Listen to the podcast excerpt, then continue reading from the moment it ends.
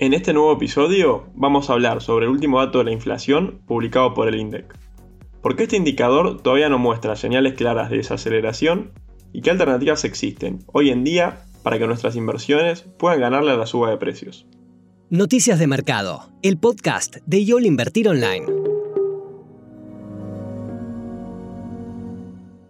El martes 14 de febrero, el INDEC difundió los datos de la inflación del mes pasado, con una variación mensual siendo del 6% y la interanual ubicándose en un 98,8%. Además de seguir en niveles elevados, este último dato reflejó una aceleración respecto a la cifra reportada en el mes anterior, que se ubicó en torno a un 5,1%. De esta manera, el dato de enero fue 2,1 puntos porcentuales superior al registrado el mismo mes del 2022 dando evidencia de la compleja dinámica en la que se encuentra la economía argentina. Por otra parte, en términos interanuales, nos encontramos ante el nivel más alto desde 1991, justo cuando el país comenzaba a recuperarse de una crisis hiperinflacionaria. A pesar de que no hay dudas de que la inflación fue uno de los problemas más importantes a resolver para la mayoría de los países en los últimos dos años, ya en 2023 esta situación parece estar siendo controlada en varias economías, como es el caso de Brasil y Estados Unidos, donde la suba de precios ya se encuentra a niveles mucho más estables e incluso mostrando señales de desaceleración. A pesar de estas buenas noticias que llegan de otros países, en Argentina el problema inflacionario aún parece estar lejos de solucionarse. De hecho, la inflación núcleo en Argentina marcó un aumento del 5,4% mensual, también mostrando una aceleración respecto a diciembre. De esta manera, teniendo en cuenta que la inflación núcleo no capta los precios más volátiles de la economía, se puede evidenciar que la inflación sigue lejos de mostrar un freno, y por ende, la dinámica de esta variable continúa siendo preocupante. En esa línea, las perspectivas a futuro también muestran señales de que la inflación continuará con valores elevados.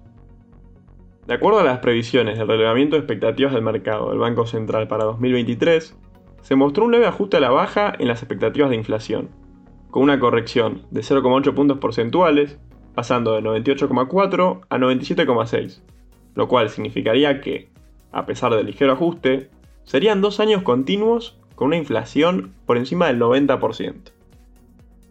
Por ende, hacia adelante, las previsiones aún no son positivas a medida que no se logran anclar las expectativas, y que ciertas políticas monetarias, como el aumento de los pasivos remunerados por parte del Banco Central, tampoco asistirán para que esto ocurra.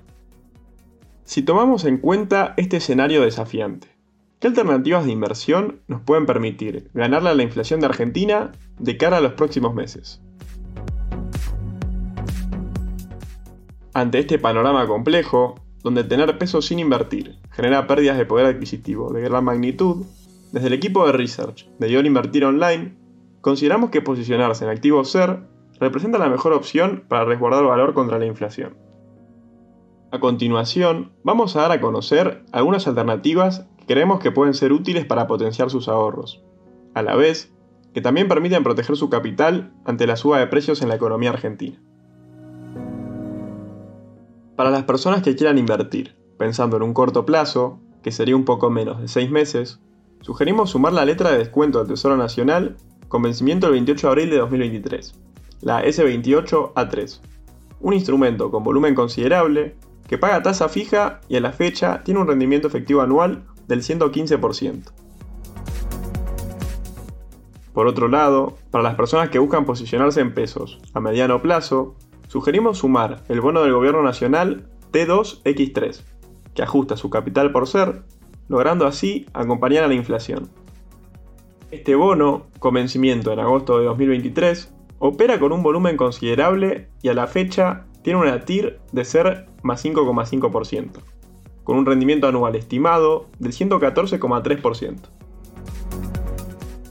En tercer lugar, creemos que sería ideal sumar a la cartera el bono del Gobierno Nacional TX26, que ajusta su capital por ser, logrando así acompañar a la inflación, este bono, con vencimiento en 2026, cuenta con un rendimiento anual estimado de ser más 13,4%. Por último, para aquellos inversores que buscan invertir en varios instrumentos ser a la vez, sugerimos posicionarse en el fondo común de inversión AdCapWise Capital Growth. Este fondo está posicionado tanto en letras como en bonos SER, ofreciendo así cobertura de inflación con distintos plazos de vencimiento y rendimiento, para obtener un retorno por encima de un plazo fijo y liquidez inmediata. Para los oyentes que quieran saber más alternativas de inversión de cara a los próximos meses, recomendamos que vean los portafolios sugeridos de Argentina y Estados Unidos, que se encuentran disponibles en la página web en la sección de Research. Y así terminamos este tip de inversión de YOL Invertir Online. Recuerden compartir el episodio si les gustó y les sirvió, y sigan atentos en Spotify para no perderse ningún contenido. Nos encontramos la próxima semana.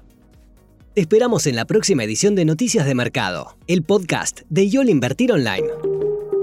Para más información visita nuestro sitio www.invertironline.com y encontrarnos en nuestras redes sociales.